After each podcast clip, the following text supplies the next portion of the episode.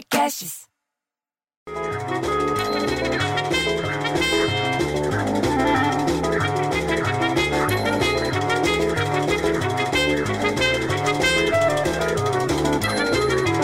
Aí me vira o seu Tancredo, você entendeu? Que ela é do edifício Vêneto, casado com a dona Dulce da drogaria, da droga Dulce, para falar que o assunto todo dia agora só é o Covid-19, só é o coronavírus. Pô, mas tem que ser, porque tá todo mundo em casa, respeitando o isolamento. Mas no Rio de Janeiro, você entendeu? O que, que aconteceu ontem? As praias estavam tudo cheias e estavam desrespeitando a regra do isolamento logo no primeiro dia do inverno.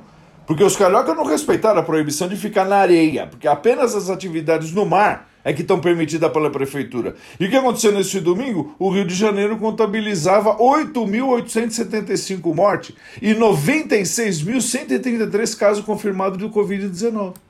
Quer dizer, como é que vai fazer isso? Porto Alegre, por exemplo, voltou a fechar o comércio e está reduzindo o horário de restaurante depois que entrou na bandeira vermelha, porque é um novo decreto. O executivo liberou a abertura só para microempreendedor e autônomo. E nesse final de semana, a capital foi classificada como bandeira vermelha, gente. Presta atenção. No mapa do distanciamento controlado do governo estadual. Você sabia disso?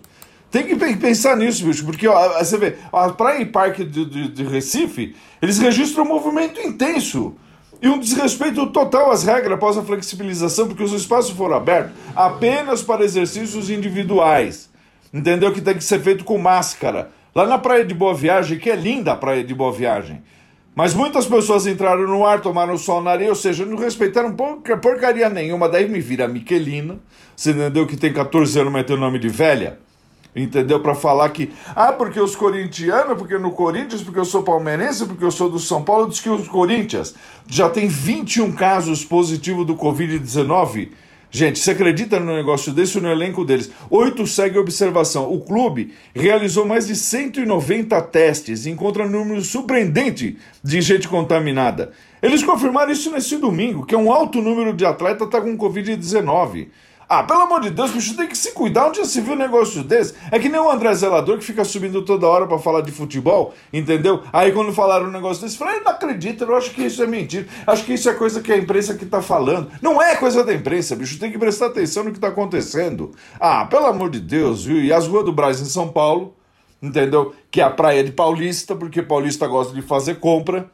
Entendeu o que aconteceu? As ruas do Brasil no centro tem lotação e congestionamento hoje de manhã plena segunda-feira, eu não posso sair de casa. Eu, tô, eu sou grupo de risco, eu vou ficar dentro da minha casa, eu só deixo para ligar o carro para não arrear a bateria. E onde aí fico dando uma, um pouquinho para frente, um pouquinho para trás, um pouco para frente, um pouco para trás, para não murchar os pneus, porque você sabe como é que é. Mas é isso, no Brás, as ruas cheias, congestionadas em plena segunda-feira, os vendedores ambulantes estão ofertando produto no meio da rua, uma movimentação no local intensa.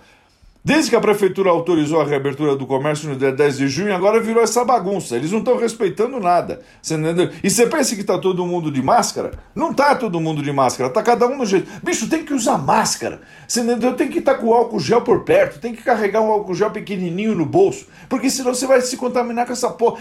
Eu fico tão puto, bicho, que eu prefiro ter um filho viado que um filho braço. Ah, pelo amor de Deus, gente. Então vamos parar com essa história, vamos prestar atenção no que está acontecendo. Eu fico revoltado, bicho, e olha que eu sou calmo. Eu sou do tipo da pessoa calma, mas eu fico revoltado as pessoas não estarem entendendo como que esse negócio está acontecendo aqui nesse país. Ah, vai se danar também todo mundo.